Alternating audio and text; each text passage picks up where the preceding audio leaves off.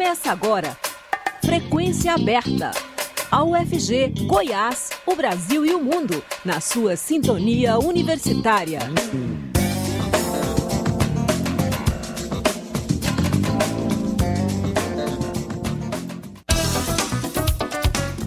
Olá, boa tarde. Pontualmente 5 horas, está começando Frequência Aberta. Eu sou Rodrigo de Oliveira, estarei com vocês até às 5 e meia da tarde com as principais notícias de Goiás, do Brasil e do mundo. Você pode nos ouvir também pela internet, no site da Rádio Universitária, no aplicativo Minha UFG e nas principais plataformas de podcast. Fique conosco. Termina hoje a 14ª edição da Mostra de Cinema O Amor, a Morte e as Paixões, realizada no Cinex do Centro Cultural Oscar Niemeyer. Ao todo foram exibidos 70 filmes de diversas nacionalidades, inclusive alguns de produção local. Este ano o evento inovou com atrações adicionais como espaço gourmet, exposição de arte, um canto de leitura, um palco para pequenos shows e cantinhos de descanso. Mas quem vai dar o balanço dessa mostra de cinema, que já faz parte do calendário cultural goiano, é o fundador e curador Lisandro Nogueira, que é professor da UFG e está na linha conosco. Olá, professor Lisandro, tudo bem? Tudo bem, queridos ouvintes da Rádio Universitária. É Pro... bom conversar com vocês, falar da mostra. Foram duas semanas, hoje é o último dia, e a gente está muito assim, feliz, a gente está muito satisfeito, a gente está muito contente, porque nós já passamos por, pelo Bougainville, pelo shopping, depois é, dois anos no Banana, no último ano pegou fogo há três dias de começar a mostra, teve um incêndio, inviabilizou, e agora a gente foi lá para Oscar Niemeyer, e foi uma maravilha, talvez a melhor mostra, um espaço, café, livraria, muito, mas foi muito bom, sabe? Assim, certo. realmente a gente está muito satisfeito. Falar assim é ótimo. Isso que eu ia perguntar, professor, como é que foi a receptividade do público a esse novo espaço da mostra? Excelente. Eu tive dúvidas no início, inclusive no primeiro dia, pouquíssimas pessoas, mas foi o chegou o carnaval aí transbordando de gente, tudo lotado e sessões lotadas. E o mais importante, é, a gente estava é, muito, muito, muito empenhado que desse certo, que criamos a gente, nós criamos uma praça de alimentação.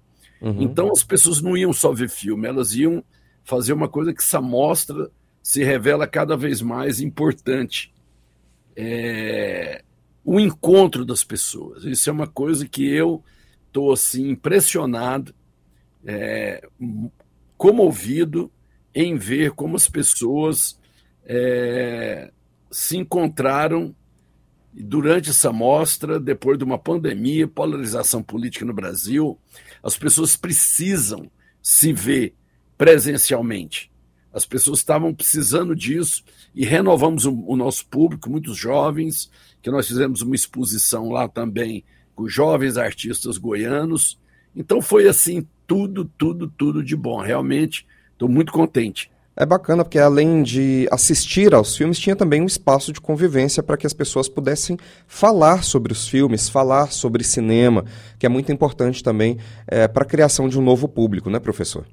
Exatamente. Criar, a criação de novo espaço, uma livraria, que é a Palavrear, um café, que é o Luiz, o Luiz Café, assim, e aquilo que eu falei, né? Você exibe 60, 70 filmes, inclusive filmes feitos em Goiás, filmes assim do Oscar, do, do é, de todos os lugares que você imaginar. A gente exibiu o filme de Berlim, os grandes festivais. E assim, as pessoas ficam muito agradecidas, porque é, Goiânia precisa desse espaço para o cinema. E a uhum. Mostra o Amor, a Morte e as Paixões, ela tem exatamente esse objetivo. Formar público, mas divertir também, uhum. ter lugar de convivência, lugar para conversar, para bater papo, para viver a vida de uma maneira melhor. E, e lá, o Oscar Niemeyer tem estacionamento, as duas salas são, hoje, as cinco melhores do Brasil, das duas melhores do Brasil, para você ter uma ideia. Uhum. É um conforto danado. Quem foi lá, quem foi lá gostou. Então eu acho que nós estamos assim, nós acertamos. Assim, é, foram, foram 70 filmes, né, professor? Alguns deles, como A Baleia, por exemplo, já estão no circuito comercial. É, é, esse A Baleia é um dos favoritos ao Oscar aí, e, e, as pessoas podem assistir no circuito comercial, mas tinha muito filme, como o professor citou, algumas produções daqui de Goiás, que são mais complicadas para a gente assistir em um cinema comercial. E é preciso buscar essas mostras de cinema mesmo. É, é quem não conseguiu ir à mostra O Amor, a Morte e as Paixões, como é que faz para assistir, é, para encontrar esses outros filmes que foram exibidos? Não, aí agora, a partir de amanhã, o Cinex, que é o cinema que comprou o antigo Lumière, o Cinex vai, vai, vai a partir de amanhã exibir os melhores filmes da mostra, como Tar, como A Baleia, como O Triângulo da Tristeza, Marte 1, o Cinex vai exibir vários filmes agora. Quem não conseguiu ir, mas quem não conseguiu também em duas semanas, não conseguiu ir Sim. lá, tá enrolado, né? E o Cinex vai colocar na sua programação normal os melhores filmes da mostra. Vai ser muito bacana. Ano que vem tem mais, né, professor? Ah, tem que ter, né? Tem que ter, porque já é a décima, décima quarta mostra e fazer uma amostra dessa dá um trabalho que você não tem, tem ideia. Eu tô. Como é que as pessoas falam, Rodrigo? Eu tô igual a capa do Batman, mas valeu a pena demais. porque é, é, é, muito gratificante você ver as pessoas é, satisfeitas, as pessoas envolvidas, as pessoas felizes, e muitos professores da UFG, que a gente tem um convênio com a DUF. Uhum. Então os professores foram em peso e isso, e isso para nós é, é, importante, que a UFG ela está presente em toda a mostra, né? Sim, a, ano que vem podia ter convênio com o Sintifesgo também, né? Para que o servidores... É esse, esse sindicato aí de funcionários, uhum. esse Sint, eu não, não entendo, sabe? Já conversei com eles. Ah, todo ano a gente liga, eles nunca entram. E os funcionários da UFG a gente fica ficam de fora. prejudicados, ligam. Isso é muito chato o Sint não entrar. Tá feita a cobrança aí do professor Lisandro Não, Nogueira, tô cobrando não, eles é que devem mover, se mover, né? Porque... Sim, não, quem estava cobrando era eu, porque eu também queria é, entrar com é, preços é, mais módicos. É, é, parece que é meio assim, meio parado no tempo. E, e, os, e os funcionários da UFG cobram muito da gente, sabe, Sim. lá. E aí, aqui, funcionário, só professor. Inclusive eu tô ah, fazendo isso aqui ao vivo, adulto, né, professor? Né? Inclusive eu tô aqui fazendo essa cobrança ao vivo. Eu não sou pois professor é, da então, FG, eu sou então, servidor. Tomara que o Cinti, o ano que vem, tomara. entre na mostra, né? sim, sim. A gente fica torcendo. Professor Lisandro Nogueira, curador e organizador da mostra O Amor, a Morte e as Paixões é, que esse ano foi realizada de 15 de fevereiro é, até hoje, né, no Centro Cultural Oscar Niemeyer. Hoje é o último dia, né, professor? Só confirmando. É, hoje é o último dia uhum. e a partir da, da, manhã serão exibidos os melhores da mostra. Eu, certo. eu, eu acho interessante que muita gente está se sentindo assim, um pouco órfão agora no final, porque quem, quem foi muito lá é, sentiu acolhido e assim é, é, um espaço de convivência como poucos, né? Porque uhum. você tem estacionamento, é seguro, aí tem café, e é lá que você encontra as pessoas, pessoas que só, você só encontra lá. Uhum. Então, pessoas que gostam de falar de cinema. Você né? encontra né? lá. Hã? Pessoas que gostam de conversar sobre cinema, de falar sobre os filmes. Não, não é só isso, não. As pessoas gostam de se encontrar para bater papo, para tomar vinho, para falar da uhum. vida. É assim, muito tranquilo, sabe? Bom demais, é... professor. Muito bom, viu? Professor, parabéns aí pelo sucesso da mostra. Muito obrigado pelo bate-papo aqui no Frequência Aberta. E a gente já está aguardando a 15 edição no ano que vem. Olha, eu que agradeço vocês e eu espero assim que, que vocês compreendam a nova fase da mostra, porque a gente teve assim muita dificuldade com, com as credenciais, mas é, o comparecimento foi grande, a divulgação foi grande. A Universitária, que é uma rádio do meu coração, divulgou e eu agradeço bastante. Nós é que agradecemos. Muito obrigado. Agora são 5 horas e 9 minutos. A gente continua aqui com frequência aberta. A AGU, Advocacia Geral da União, pediu hoje à Justiça Federal a condenação definitiva de 40 pessoas presas em flagrante, invadindo e depredando o patrimônio público durante os atos golpistas do dia 8 de janeiro. O órgão também quer que elas ressarçam os cofres públicos em 20 milhões e 700 mil reais. No parecer enviado à Justiça Federal de Brasília, a AGU argumenta que o valor corresponde ao dano material já incontroverso, já reportado por Congresso, Palácio do Planalto e Supremo Tribunal Federal.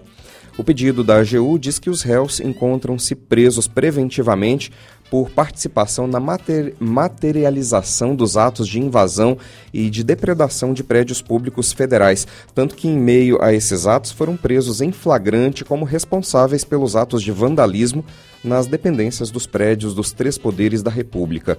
A AGU diz ainda que, mais que os danos materiais ao patrimônio público federal, resultaram danos à própria ordem democrática e à imagem brasileira. A íntegra do pedido não foi divulgada, uma vez que o processo corre em sigilo. Apenas alguns trechos foram divulgados. Os alvos do pedido de condenação já encontram-se com bens bloqueados a pedido dos advogados da União. O caso é uma das quatro ações na esfera civil abertas pela AGU. Em todas, o órgão já obteve medidas cautelares de bloqueio de bens. Ao menos 178 pessoas físicas, três empresas, uma associação e um sindicato são alvos do processo. O ministro da Fazenda, Fernando Haddad, disse hoje que a gasolina deve subir cerca de 34 centavos nas bombas. Ainda segundo o ministro, o etanol deve subir cerca de 2 centavos com a reoneração parcial dos combustíveis. Os valores anunciados por Fernando Haddad já levam em conta a redução de 13 centavos para o litro da gasolina e de 8 centavos para o litro do diesel, anunciados mais cedo pela Petrobras. Para manter a arrecadação de 28 bilhões e 880 milhões de reais prevista até o final do ano, caso as alíquotas dos combustíveis voltassem ao mesmo nível do ano passado, o governo resolveu elevar o imposto de exportação sobre petróleo cru em 9,2% por quatro meses. A medida vai gerar até 6 bilhões e 600 milhões de reais aos cofres públicos. Uma nova medida provisória foi editada para que os novos preços entrem em vigor já a partir desta quarta-feira, dia 1. A MP tem validade até o final de junho. E a partir de julho, o futuro da desoneração vai depender do resultado da votação no Congresso Nacional. Caso os parlamentares não aprovem a MP, as alíquotas voltarão aos níveis do ano passado, com reoneração total.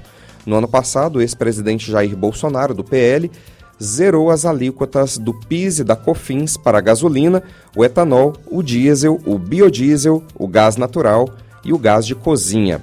No dia 1 de janeiro desse ano, o presidente Luiz Inácio Lula da Silva, do PT, assinou uma medida provisória, a de número 1157, que previa a reoneração da gasolina e do etanol a partir de hoje, dia 1 de março, e a dos demais combustíveis no dia 1 de janeiro do ano que vem. Antes da desoneração, o PIS/COFINS era cobrado da seguinte forma: 79 centavos por litro da gasolina, a gasolina A, perdão, que é aquela sem a mistura de etanol, e também de, 20, de 24 centavos por litro do etanol. Entre as possibilidades discutidas entre o secretário executivo do Ministério da Fazenda, Gabriel Galípolo, e a Petrobras, estão a absorção de parte do aumento das alíquotas pela Petrobras, porque a gasolina está acima da cotação internacional e a redistribuição de parte das alíquotas originais da gasolina para o etanol. Agora são 5 horas e 14 minutos, a gente faz um pequeno intervalo e volta já com frequência aberta. Você está ouvindo Frequência Aberta.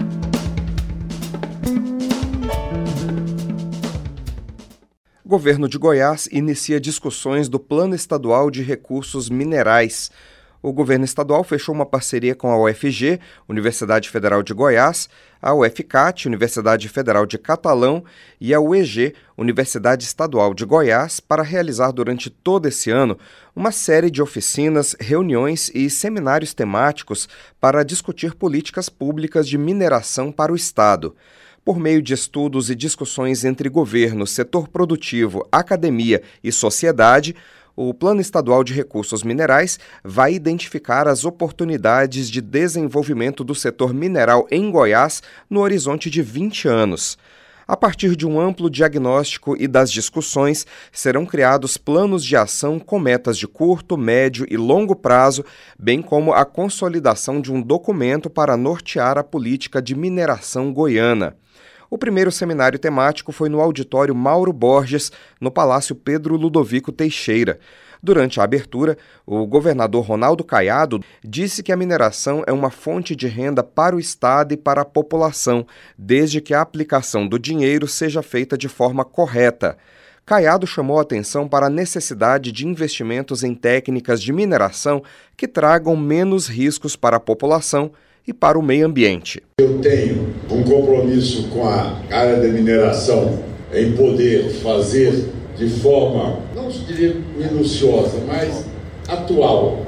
Por exemplo, a mina de ouro de Mara Rosa, ali vai ser reservatório seco. Nós não teremos mais o risco que se tem, por exemplo, em romper reservatórios e comprometer ali a segurança das pessoas. Então, essa tecnologia que eles estão implantando lá em Mara Rosa já é algo que dá muito mais segurança, não só ao cidadão, como também ao meio ambiente. Tudo isso, eu acredito que nós temos tecnologia para isso e precisamos de investir com esse objetivo, trazer o que tem de melhor para que possamos extrair aquilo que Deus nos deu do subsolo goiano, gerando riqueza, gerando emprego, fazendo com que essa melhoria chegue às pessoas e que a gente possa usufruir dela no bom sentido de diminuir as desigualdades regionais. O secretário estadual de Indústria, Comércio e Serviços de Goiás, Joel Santana Braga, falou sobre o lançamento dos seminários para a confecção do Plano Estadual de Recursos Minerais, sobre a participação da sociedade civil, do empresariado e das universidades parceiras no projeto. Importantíssimo hoje o lançamento do Plano de Recursos Minerais do Estado de Goiás, com esses 25 seminários que vão ser feitos todos aqui no Estado, fazendo com que a Universidade Federal de Goiás, a Universidade Estadual de Goiás, em parceria com a UNB, com a Universidade Federal da Bahia, e Sudeco, Ministério dos Minas e Energia, todos os parceiros desse projeto têm como objetivo fazer com que o plano de 2022 a 2042 traga mais investimentos para o Estado de Goiás, traga mais empregos, porque na verdade este plano vai mapear e vai dar com segurança todas as áreas que o Estado pode ser explorado no ramo mineral com segurança. E, mais importante, respeitando as normas ambientais, com as licenças ambientais todas exigidas, e isso facilita não só o investidor ter informação correta, com pesquisas levantadas e com toda essa união de esforços que Goiás precisa avançar. Nós tínhamos no passado a Metago e hoje aqui a Secretaria de Indústria e Comércio com a Superintendência de Mineração resgata essa dívida que o Goiás tinha. O governador Ronaldo Caiado resgata nesse momento esse grande potencial que nós somos o quarto hoje é maior produtor de minérios no Brasil e a gente quer passar a Bahia e com esse plano tenho certeza que vai dar essa oportunidade, vista que os investimentos do ano passado anunciados em Goiás na área da mineração foram mais de 5 bilhões. Isso mostra que o estado tem potencial e tem várias outras atividades que pode gerar emprego, principalmente em municípios pequenos. Secretário, como é que vai ser a participação da sociedade civil e também do empresariado nas reuniões que serão é, feitas em todas as regiões do estado de Goiás? É, hoje aqui é o lançamento dentro do Palácio, o governador fez aqui o lançamento do primeiro seminário. Nós queremos, primeiramente, fazer com que, com base científica, a gente possa levantar todas as necessidades e as informações corretas. A sociedade, ela vai ter o benefício e ela vai ter as informações quando divulgado as ações corretas, da maneira correta que é hoje feita a mineração aqui no Estado, porque as normas, as legislações estão sendo seguidas reduzidas. O que a gente via na televisão, os acidentes que a gente viu, Brumadinho, que a gente via em Serra Pelada, não é a realidade do estado de Goiás. O estado de Goiás hoje cumpre todas as metas ambientais. O sistema IP que o governador Ronaldo Caiado implantou dentro da Secretaria de Meio Ambiente hoje tem segurança jurídica para que essas empresas possam investir. E isso faz com que os empresários tenham aí o conhecimento da segurança jurídica e venham investir mais em Goiás. Secretário, a Federal de Catalão vai participar do plano e a Federal de Goiás do mapeamento dos recursos minerais do Estado. Em que pé anda esse trabalho e qual é a expectativa para a finalização? Importantíssimo a Universidade Federal, porque a gente sabe os grandes cérebros do Estado, com mestrados, doutorados, estão dentro da nossa academia, principalmente na Universidade Federal, e a gente conta com o apoio desses professores, desses cérebros, para que nós possamos, junto com toda a nossa estrutura, que aqui temos o presidente dos sindicatos na área de mineração, nós temos as empresas já que fazem aqui investimentos no Estado, essa parceria onde esses seminários levantam informações e levam para diversas regiões, faz com que isso que você está dizendo, ela faz que a informação chegue àquela pessoa, às vezes, que não sabe os benefícios que a mineração traz para a população.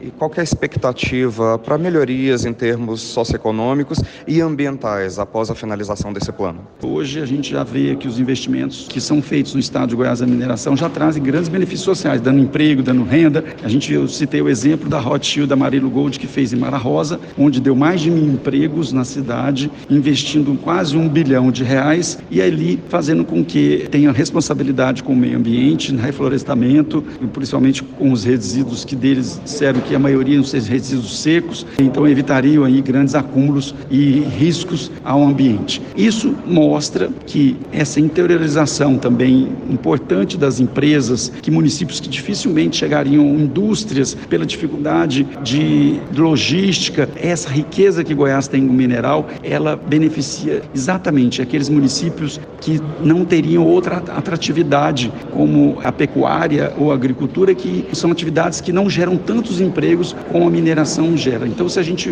calcular um alqueire de terra goiana, se a gente colocar nesse mesmo alqueire a soja, o milho ou a cana, se a gente ali tiver um alqueire explorado a minério uma forma correta, consciente, a gente tem até 10 vezes mais de retorno à população, de renda que esse alqueire vai fornecer para o Estado. Então, isso que é importante a gente dizer.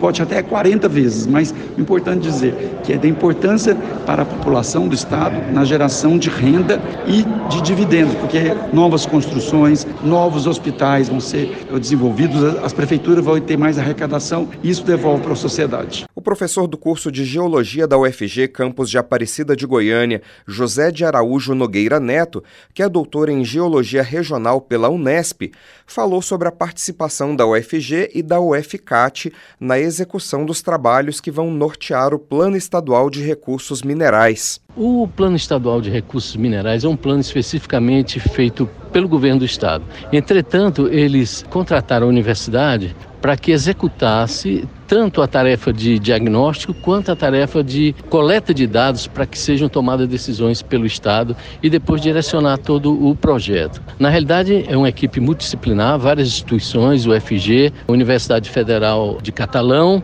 e Universidade Estadual de Goiás. Essas três instituições estão reunidas com vários técnicos, cada um com sua expertise, montando e recuperando dados e tentando, digamos assim, orientar esses dados para que no futuro o governo faça o seu plano de mineração pautado em dados científicos e consistentes. Né? Qual será exatamente a participação da Universidade Federal de Goiás na execução desse trabalho? É um diagnóstico cujo o nome se chama Mapeamento de Oportunidades de Mineração para um, um extensivo, uma variação de ano de 22 até 40 se eu não me engano, desculpe que me falhou a memória, mas o que é que nós vamos fazer? Nesse projeto, nós vamos estabelecer um banco de dados que o Estado e a população, de uma maneira geral, tenham a oportunidade de acessar e obter informações. Nós estamos fazendo um levantamento de todos os trabalhos da área de geologia, com mapeamentos, localidades, minas, etc. Um apanhado muito grande. O professor Breno da História está fazendo um apanhado de toda a história da mineração, desde a época da colônia até os tempos atuais, com todas as suas dificuldades. E temos uma colega ligada ao AB e também doutoranda no curso de Direito da UFG. Ela está fazendo um apanhado de toda a legislação da parte mineral. Nós vamos compactar todo esse conjunto e mais outros, fazer um relatório bem conciso, com dados e entregar ao governo, que é o que eles pretendem. A partir daí, a decisão é plenamente da Secretaria do Governo. Como é que está a execução desse projeto? Nós temos três objetivos agora em março, nós estamos concluindo. E pretendemos até junho terminar grande parte desse projeto. Depois tem uma série de reuniões com as secretarias para ajustar o material, ajustar relatórios, etc. De maneiras que até o final do ano eu espero que nós já estejamos com tudo isso entregue ao, ao Estado para que ele possa né, providenciar as medidas cabíveis segundo a política institucional do próprio Estado. Né? Qual é a expectativa para a finalização desse trabalho? e qual é a importância de se ter um plano de recursos minerais no estado de Goiás? O estado de Goiás está entre os quatro maiores, oscila entre terceiro e quarto, disputando com a Bahia, mineradores do país. Vem primeiro Pará, segundo Minas Gerais, Goiás e Bahia disputam o terceiro lugar. É importantíssimo porque a questão minerária no estado é uma fonte de renda para o próprio Estado, também trabalho para as pessoas que residem no Estado, né? E tem uma importância fundamental para o desenvolvimento técnico, científico e industrial do Estado. Então, o Estado tendo uma política adequada, ele consegue alavancar essa questão. Então, é de suma importância trabalho, renda, indústria, etc. Que se tenha um plano bem objetivado para que se consiga prosseguir aí e, e inclusive galgar melhores posições em termos da área minerária, né? Certo, mesmo porque sem um plano desses, pode haver também uma série de problemas ambientais, né? Sim, sim, sim. O problema ambiental nós também estamos abordando, né? É, isso vai ser entregue ao Estado e o Estado decide, né? Toda essa questão ambiental hoje em dia é muito importante para a área de mineração. A mineração tem que ter sustentabilidade com responsabilidade ambiental e social. Então, a parte ambiental está sendo enfocada também, vai ser entregue os gargalos, as possibilidades possibilidades e daí por diante o Estado decide o melhor caminho a seguir. Durante a abertura dos seminários, eu conversei ainda com o professor do curso de Engenharia de Minas da UFCAT, André Carlos Silva, que é doutor em Engenharia de Materiais pela UFOP, Universidade Federal de Ouro Preto. De que forma será a participação da Federal de Catalão nesse plano? Bom, Rodrigo, nós temos dois movimentos acontecendo em paralelo: é o mapeamento dos recursos minerais do Estado de Goiás e o plano de recursos minerais.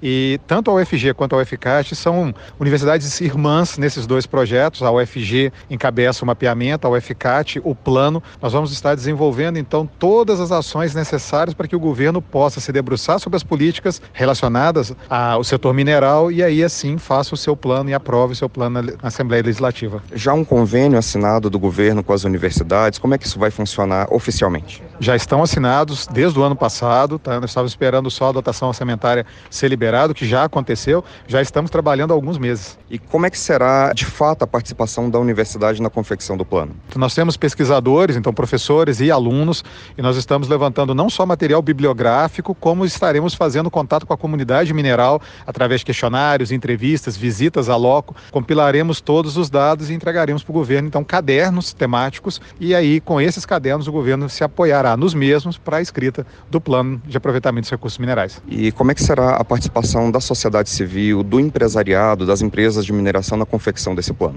Pelo menos de duas formas. Uma, nos seminários temáticos e as oficinas, como a gente está organizando hoje, e a segunda, na forma de entrevistas e questionários. Nós vamos procurar a sociedade e vamos esperar também que a sociedade nos procure, tá? Então, todas as pessoas que tenham um viés da área mineral, que queiram se envolver terão seu momento para conversar e dialogar conosco. Agora falando de coisas mais práticas, em que pé anda a execução do trabalho no momento? Boa pergunta. Nós temos uma equipe de pelo menos nove pesquisadores, cada um é um cabeça de chave, por assim dizer. Tá? Nós devemos estar aí com cerca de 20% das atividades já realizadas, já completas, e nós estamos compilando, para minha equipe, nós estamos compilando dados internacionais de produção mineral e trazendo para a realidade do estado de Goiás para escrever o caderno de minerais estratégicos para o estado. Os eventos para a confecção do Plano Estadual de Recursos Minerais vão contemplar todas as regiões de Goiás, de forma a dar oportunidade de participação a toda a sociedade e o setor produtivo. Qualquer pessoa interessada pode participar dos seminários.